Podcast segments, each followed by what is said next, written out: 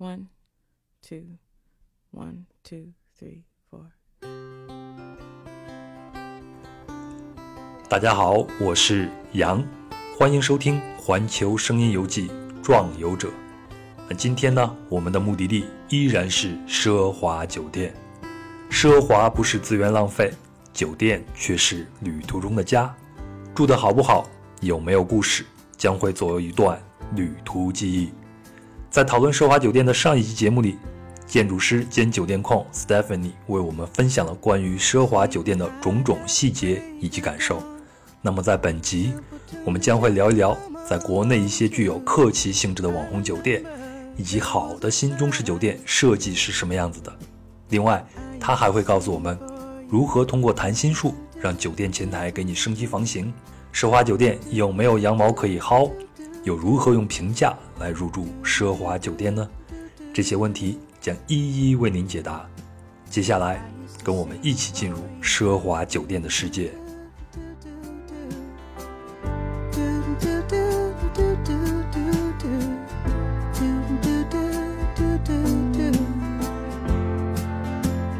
咱们前头呢，聊完了奢华酒店的一些。呃细节的问题，什么是真正的奢华酒店？那奢华酒店到底应该具备一些什么样的条件？接下来呢，咱换一个话题。在说这个话题之前呢，我要先说一个词，这个词呢叫做客奇。你会在网络上，包括在微博上发现，大家会用一个什么“大型客奇现场”这样的词来形容一件呃，形容一种事情或者是一个事件。那什么叫做克奇呢？那这个词呢是来自于十九世纪的德国。那它的意思啊有两种说法，一种说法呢是在三明治上涂抹一些精美的东西来安抚孩子，另一种说法呢就是保留一些破烂儿啊，作为人生中某个时刻的纪念。那克奇呢，在网络上它的大概的一个意思就是，你也可以理解成是一种具有象征意义的、貌似精美，实则廉价的情感认同和抚慰。那把它投射到艺术上呢，就是一种被视为次等的视觉艺术形式。那它是对现存艺术风格欠缺品味的复制，又或者是对已经获得广泛认同的艺术作品毫无价值的模仿。所以呢，客奇是一种煽情、一种市侩的廉价艺术。嗯，说到这儿呢，我是想说，现在我们在国内看到一些所谓的豪华、奢华的酒店啊，它都有这种客气的这种趋势。比如在网络上，我们看到一些比较火的啊、北京周边那个福禄寿的那个酒店，嗯，还有最近特别爆火的长沙的万家丽国际酒店，还有前段时间的那个西安的吧兵马俑酒店，嗯，他们在建筑风格和理念上应该都是一种客气的现象。呃，Stephanie，你是怎么理解这种现象的呢？嗯，我觉得他们其实，嗯，客气可以在我们现在的流行语啊，也可以有点归结于网红吧。呃，但是网红其实也分两种啊，一种是好的网红，一种是就是特别不好的，或者是像前段时间那个兵马俑酒店，好像。呃，就进了房间能看见那些兵马俑在注视着你，那个太惊悚了。对对对，但但但其实我身边还有很多朋友说，哎，挺想去试一试的。就当然这种呢，可能就是我觉得他可能是一时的这个网红吧，嗯，就不知道能持续多久。其实呃，我突然又想起，呃，上海今年新开的那个深坑酒店，呃，就叫深坑酒店，哎，对对对，我没有，我它是你走进去就是一层，然后下面是十几层，最后一直到呃下面好像十三层。哦，所以它是往地下走呃，的。没错，再往下就是呃有有两层是在水下，呃是在水平面以下，哦，呃，所以你如果去就餐的话，你能看见就有点像迪拜的那个帆船酒店，里面有鱼缸，有鱼，有什么这些。然后，呃，当然它其实是做的很 luxury 啦，它的品牌是洲，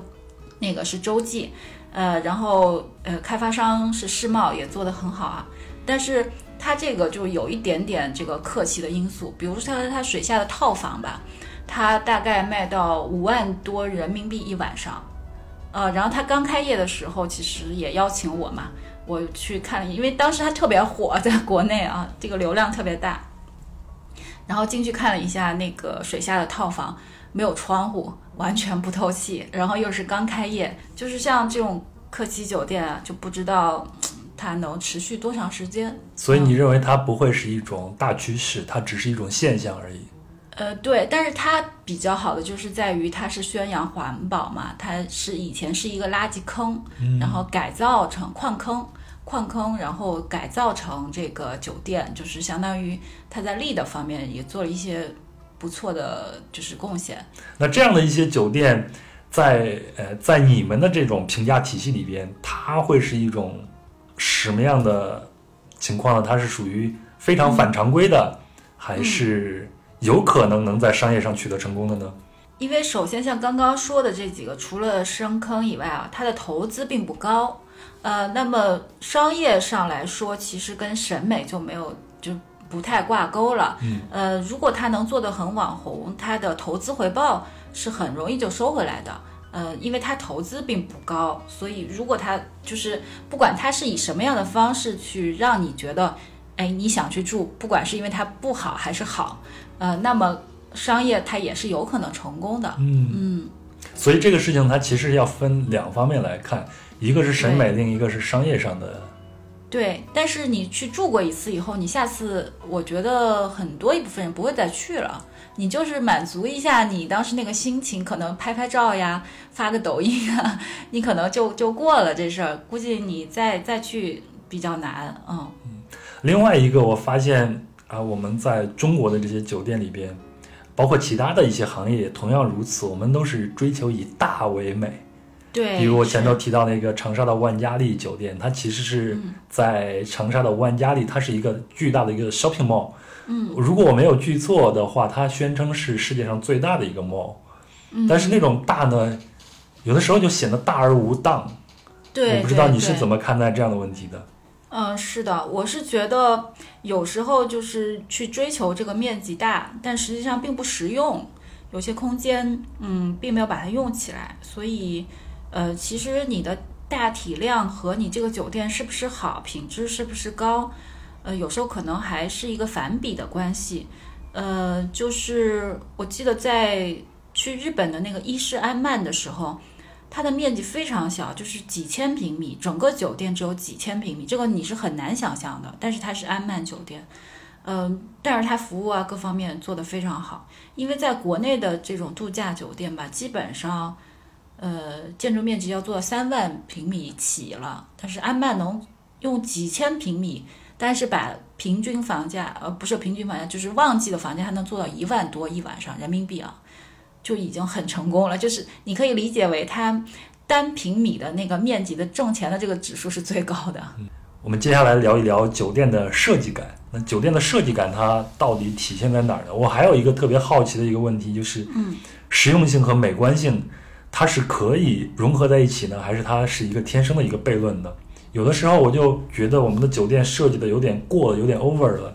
呃，先回答第一个问题吧，就是酒店的设计感。呃，一般来说呢，建筑设计会对酒店的功能方面会有比较大的影响。但是，一般我们如果提到酒店的设计呢，一般是指酒店的室内设计顾问，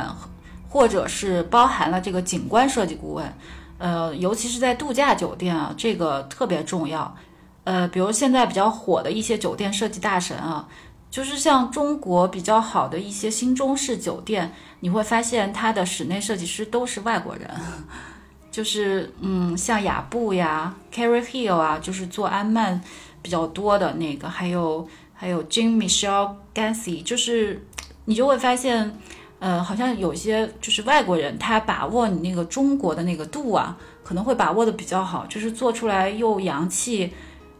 又又能感觉到中国的元素，呃嗯。我想问一下，新中式酒店是一个什么概念呢？那它是不是相应的呃对应着有一个中式酒店或者旧中式酒店呢？呃，就是传统的中式呢，就是叫中式，比如说它可能就是有一些呃像明清的元素啊，嗯、但新中式呢，可能就是在中式的那个呃基础上，可能是把它简洁化了。嗯，因为中国古代的那些家具也好，还是格栅呀、各种茶具，它可能就会稍微线脚会比较多。然后，但新中式呢，就是看起来一看就是中国的东西，但是它比较简洁。呃，现在国内做的比较好的酒店，比如说像杭州的西子湖四季，呃，杭州的博悦酒店，呃，还有上海像衡山路十二号，这些都是就是新中式做的还蛮好的酒店。但设计师呢，主要的这个就是室内设计师啊，都是外国人。那你像我们以前看的电影啊，好莱坞会做一些具有中国特色电影，比如像最著名的《功夫熊猫》。对那它既保持了好莱坞的这种叙事的传统，但是它里边有很多的中国中国元素在里边，就是既能让中国的观众也能接受，也能让西方的观众接受。那如果我们把这个例子投射到这个酒店里边，那你觉得这些外国的设计师他会摒弃哪些以前的中式酒店里边的元素？这个可以用一个比较典型的案例来说，就是上海，就是应该是安曼最新开的上海的养云安曼，然后当时是由 Carol Hill 设计的，呃，它在里面呢就是做了两种截然不同的，呃，应该叫房型还是或者是这个哈，呃，其中的有几栋呢叫古宅，它是由中国传统的那些呃民居。它从南方把这些木头运过来，每一块都编了号，嗯，然后到了上海呢，它把它进行还原，然后又拼接起来，然后能让你感受到这个其实是中国最古老的中式的建筑，像徽宅呀、呃，像徽宅，对没错。然后它里面你走进去呢，会感受到，呃，那些柱子呀，包括上面的一些斗拱啊，就因为中国以前就是不用任何一钉一一个胶，对，榫卯结构，像没错应县的木塔一样。嗯，是的，是的。然后你能感受到那种，以及就是那个木头可能腐朽了，它会有一些历史的痕迹。然后在里面呢，但是会稍微觉得有一点就是有点阴森的感觉，可能因为呃，一个是天气吧，还有就是这种古老建筑会，当然它售价其实非常贵，可能大概人民币五万块钱一晚上，非常大的一个四合院儿，然后非常讲这个呃进出的这么几进几几个院儿这样的一个做法。呃，然后呢，它在旁边又做了一些我们叫新中式的这个建筑，它是新盖的。新盖的建筑，然后它里面会家具啊，还有这些都是看起来像中式，但是更贴近人的生活。所以像你刚才说的，我理解的这种新中式酒店，它就是比较成熟，然后它不会有什么哗众取宠的设计，是吗？对，它可能摒弃了一些，比如说像梁的那些结构呀，就是看起来很花哨的东西是已经去掉了，直接是提取了中国的元素，然后加以复制这样做的。嗯，那我们之前聊的时候，你也说，啊，这些外国设计师他在做我们的新中式酒店的时候，会采用一种叫包豪斯主义的设计风格，是吗？嗯，对，嗯，那什么是包豪斯主义？我只是听过这个名词，但是我还没有特别的了解它。嗯，就包豪斯主义风格其实是人们对这个现代主义风格的另一种称呼。呃，包豪斯主义实际上是一种呃思潮，它实际上是呃讲究就是这个叫实用功能主义，就是它既要实用，呃，首先，然后它还要好看。然后包豪斯呢，它有三个基本的观点。第一呢，就是说艺术与技术的新统一，就是当然技术很重要了，好看，呃，是艺术方面、审美方面的，呃，所以就是说这个东西它既要好用又要好看，要这两者的统一。呃，第二呢，呃，是说设计的目的是人，而不是产品。呃，这个就是说，嗯、像丹麦，比如说有几个现在椅子设计的特别好的，像呃汉斯韦格纳以前设计的那些椅子，就是既好看又很好做，它是以人为本，并不是说这东西我就设计出来，管你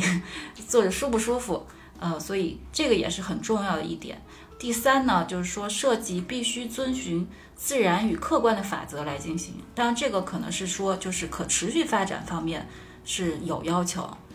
呃，现在就是有一些酒店啊，它呃最近比较火，其实它是叫 lifestyle 的酒店，就是说生活方式，啊，对对对，生活方式，或者你是觉得住这个酒店呢，它会更像是在你家里一样，比较轻松。它的那些设计风格啊，我们其实是比较把它归类于像包豪斯的这种设计风格，嗯，因为就是你住着又比较舒服，然后嗯，它不像很多，比如说像哥特风啊，或者洛可可啊，它可能有太多的线角啊，这些就是它的家具上，呃，非常简洁，然后嗯、呃大方、好看、实用，呃，这是比较重要的。那我可以理解，像现在我们住的这些公寓楼、apartment 这样的公寓楼，基本上都属于包豪斯风格的建筑。呃，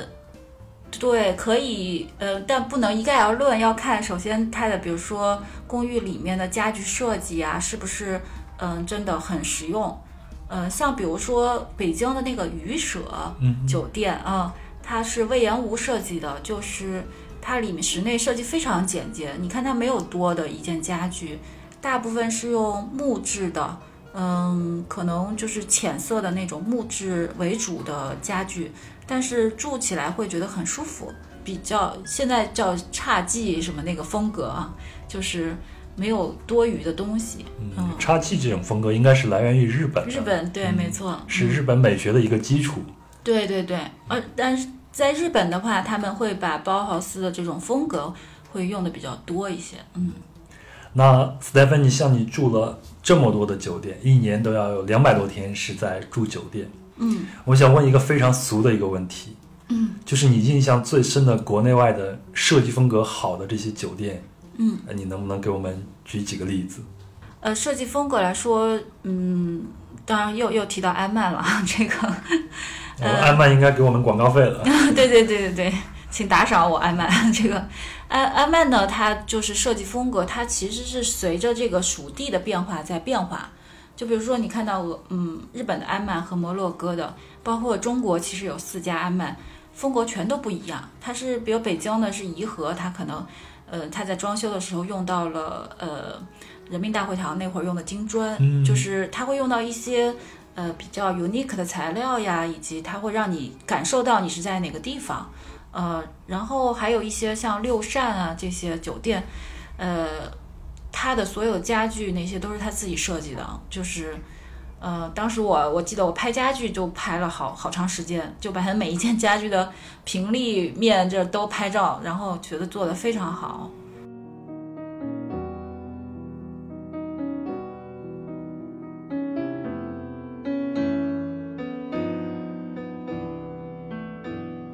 大家好，我是壮游者的主播杨，在这里呢，想和大家交流一下。如果您喜欢壮游者的节目，请顺手分享给身边的朋友。也非常希望您能够在喜马拉雅 FM 和苹果播客 Podcast 里边订阅、评论和打星。只有这样，才能让更多的人知道壮游者的存在。如果想联系到我呢，请在微博搜索“壮游者杨”，或者添加微信公众号“壮游者”，然后留言就可以了。最后，壮游者也有自己的听众群，这里有一群有意思的人，大家在这里谈天说地，神游世界。您可以在节目简介里找到添加方式，或者直接添加微信幺三四三六九二九九五二，他就会将您拉到群里边。再次感谢大家，我们继续我们的节目。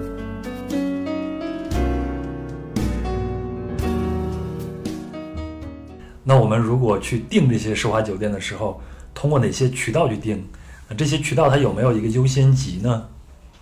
呃，这个就分情况了。就比如说，如果是集团的这种连锁酒店呢，我通常会通过官网或者 App 上直接去订，因为你如果通过 OTA，像携程啊、飞猪啊这些都算就是 OTA 嘛。如果从这些订呢，它不会给你积分儿，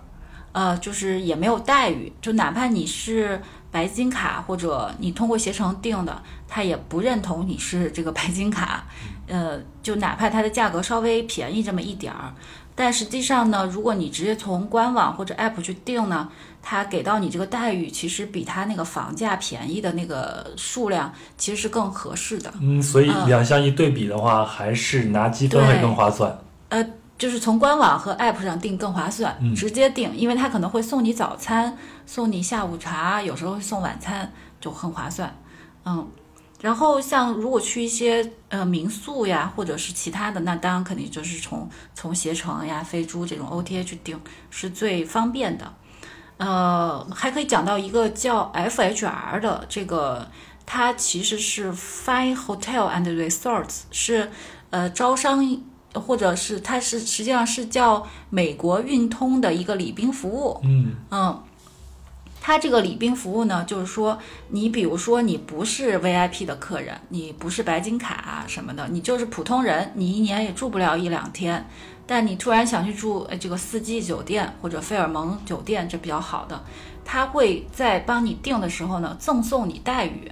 但是它的价格呢可能会比你从携程查到价格会稍微贵一点儿。但会，他会送你非常多的服务，就是比如说会送，呃，早餐肯定一定会送，然后会送可能形式的升级，就只要他有套房，他就得给你套房，然后呃会送一百美金的消费券，可能这个消费券你可以吃饭呐、可以做 SPA 啊，这些都可以，就所以这个 FHR 呢是一个。嗯，比较好的服务就是说，它在保证了你入住的条件下，它在保证保证你的尊贵感。嗯啊、那这个 FHR 它是一个单独的 app 呢，还是一个网站呢？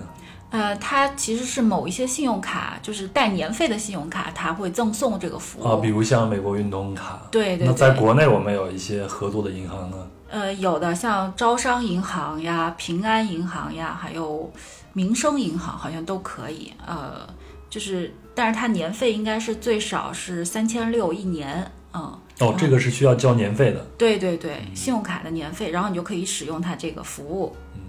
然后前头我们也说啊，有一个很重要的一个因素呢，就是积分。那这个酒店的积分，它是一个很重要的一个事情呢。那我们如何才能利用这些积分呢？嗯，对对对，就刚刚我说到，就比如说从官网或者 app 直接订的话，它会给到不少的积分。呃，然后呢，国内的部分的信用卡呢，它也可以用这个积分呢兑换成你的航空的里程或者是酒店的积分。然后你在住下次在住酒店的时候呢，你就可以用酒店的积分呢去兑换你的免费的房晚，然后就是就就相当于可以免费的住这个房间了。嗯嗯，所以这也就是为什么我说，呃，比如说以前王董事长是花两千美金去订房晚，但是我现在我们可能花两百美金就能住到两千美金的这个待遇。啊，对对对，就是就是说，你可能通过积分去订房，然后当然你可能之前在是一些高级会员，他把你升级到套房，然后呃再赠送一些餐饮服务。那前段时间我看你在朋友圈里边发说，双十一的时候大家去买一些积分，那这些积分是可以买卖买卖的吗？对对对，它酒店的呃官网有时候会不定期的推出一些活动，就比如说有时候他会买多少送多少，呃，就是每次有这个活动的时候，你去买积分就非常非常划算了。呃，有些美食爱好者，他们都有自己的一个传说，说走到某家饭店里边，呃，他们都会有一个隐藏菜单，就是你不去问这个店家，人家是不告诉你的，是非常熟的这些熟客去了才会告诉你，我们今天还有一些隐藏菜单上有什么样对非常有特色的这个菜谱。那像这种奢华酒店，它会不会有一些所谓的隐藏菜单或者是隐藏服务，只有你们这些行家才了解，才会去使用的呢？呃，这个就是呃点比较多啊，当然就 看你有时候用不用得上。呃，有一些人呢，可能就是到了酒店就比较匆匆的搬入住，搬完了他可能也不我我怎么就是这样的。也不怎么在酒店享受，所以就是呃很快就离店了，所以可能也感受不到这些服务。呃，一般我其实说的比较多的，其实是一个谈心的服务，呃，不不能叫服务吧，叫谈心升级。嗯，普通订房的客人来说啊，即使你不是什么等级客人，嗯、那酒店一般是视同你就普通客人，他也不会给你升级房型。但有时候呢，你可以通过你跟前台的聊天呢，让他给你升级，呃，而且是免费的。呃，就比如说，有时候你可以跟他说，哎，你们酒店蛮好的呀，我觉得特别不错。要先夸一下。呃对对对，先夸一下。哎，他就他就很骄傲，因为他觉得他在这里，呃，供职他非常开心。然后你就说，哎，我其实是就是嗯，回头。呃，你们有没有更好的房间？因为今天，比如说是我的纪念日啊，或者是什么，我想住好一点的房间。回头我会在呃点评上给你们一些好评，嗯或者我甚至能在点评里提到你的名字。然后，呃，一般这个时候他他就会会给你一些。你这个不是 谈心升级，是勒索呀！没有没有，我们这个晓之以理的。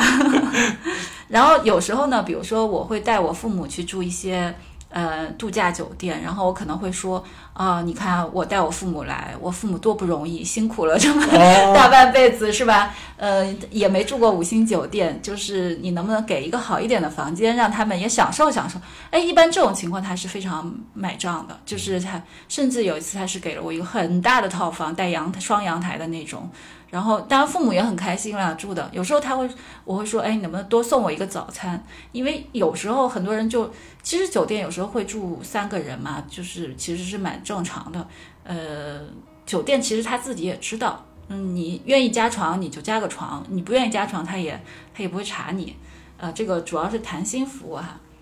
那我要再确定一点，这个谈心服务，你主要谈的这个对象是前台的这个人士，还是礼宾部的这些人士呢？啊、是前台的，嗯因为前台他才有权利呃控制你住哪间房。就是你去 check in 的时候，就需要开展你的谈心服务这个公式了，是吧？嗯没错没错，比如说我最近去住那个丽思，其实丽思来丽思卡尔顿，它其实是如果就是。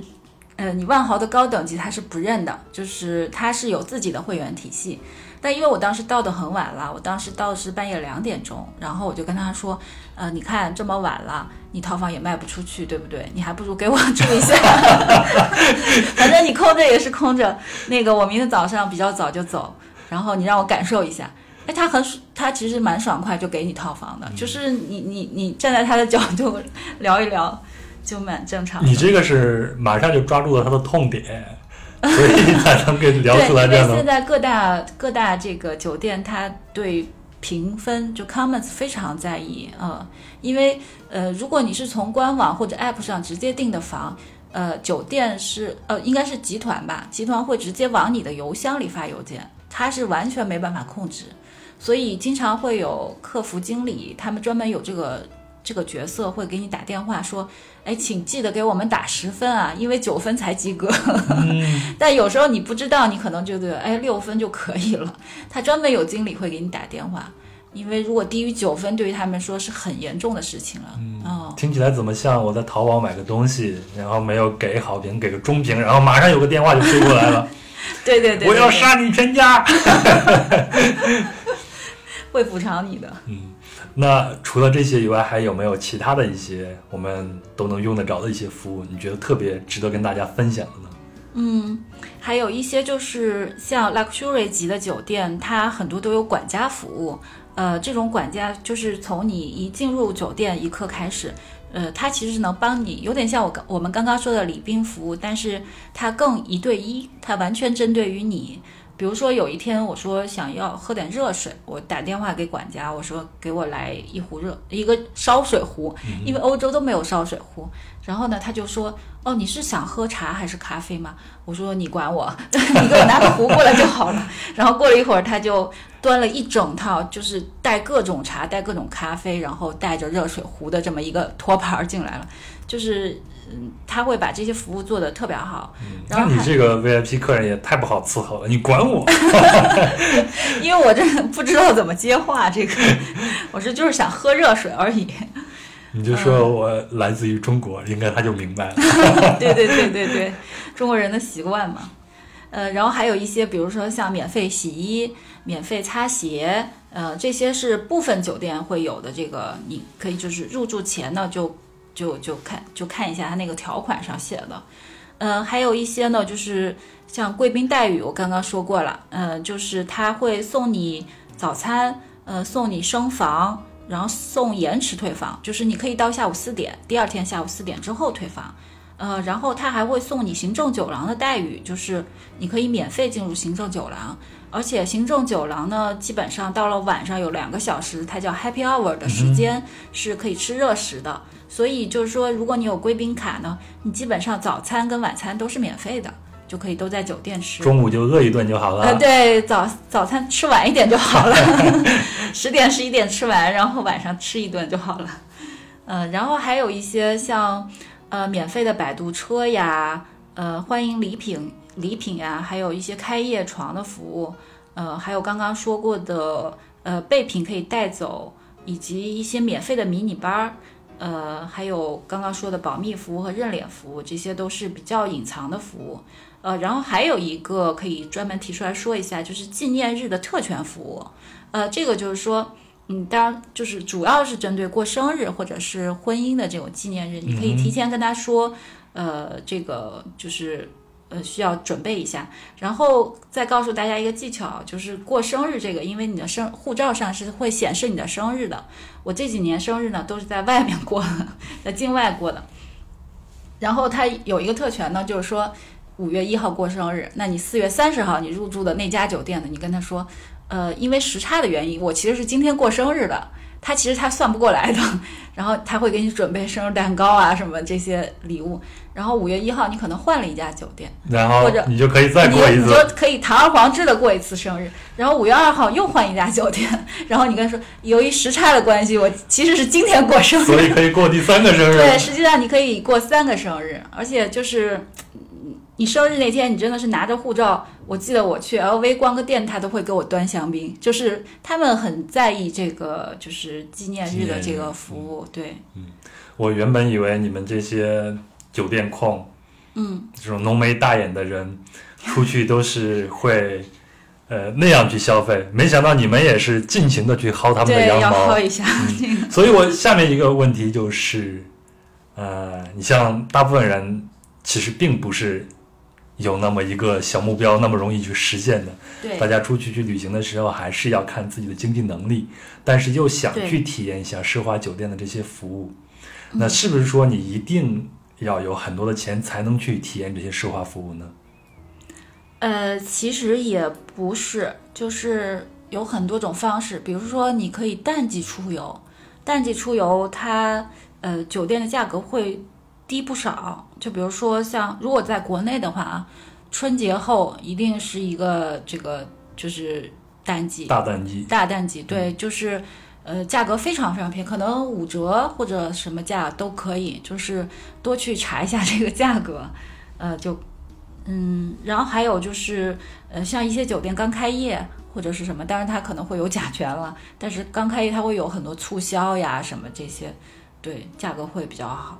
然后还有就刚刚说的那个积分兑换，去买积分，然后来兑换酒店，呃，就也可以用很少的钱住到比较好的酒店。嗯，还有就是谈心升级服务。对对对。还有就是合理的利用时差去，来一年过三次生日的纪念日 特权服务，这样你就会体会到更多更多。是的，是的，是的。好，那我，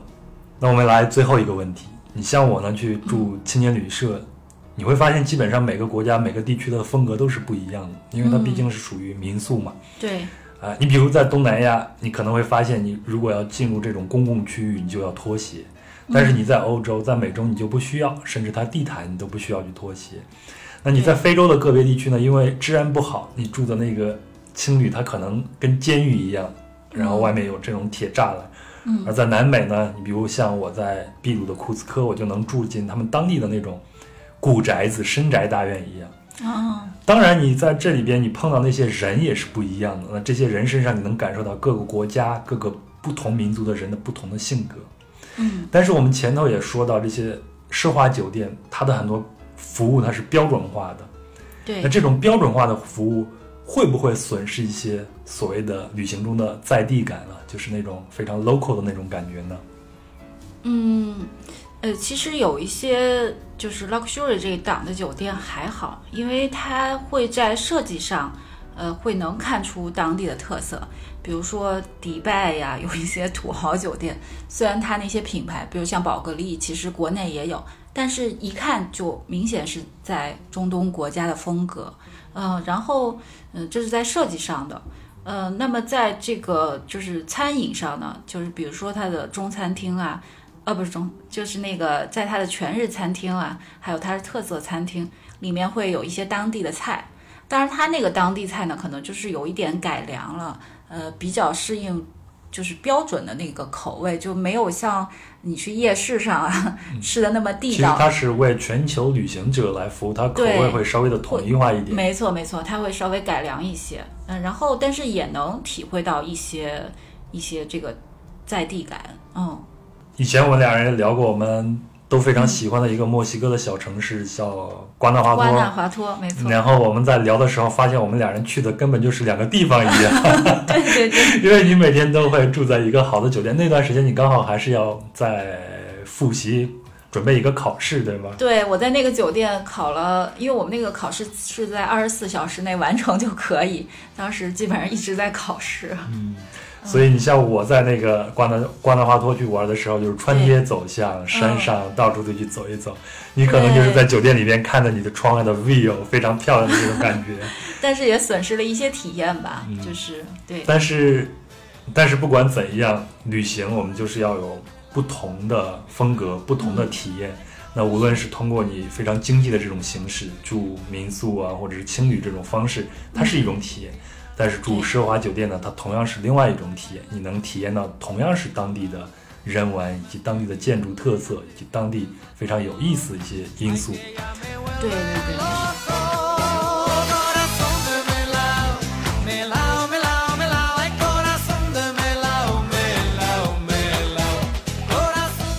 以上就是关于奢华酒店的全部内容了。非常感谢 Stephanie 的分享，也非常感谢您的收听。也要特别告诉大家，Stephanie 呢现在是定制旅行业的创业者。如果你想联系到他，并和他一起进行一些高端小众旅行的话，请添加公众号“奇遇安兰客”。奇呢是奇怪的奇，遇到的遇，安全的安，波澜的澜，以及客人的客，奇遇安兰客，然后给他留言就可以了。最后，如果您喜欢本期的节目，请顺手分享给身边的朋友，也非常希望您能在喜马拉雅 FM 和苹果播客 Podcast 里边给我们订阅、评论和打星，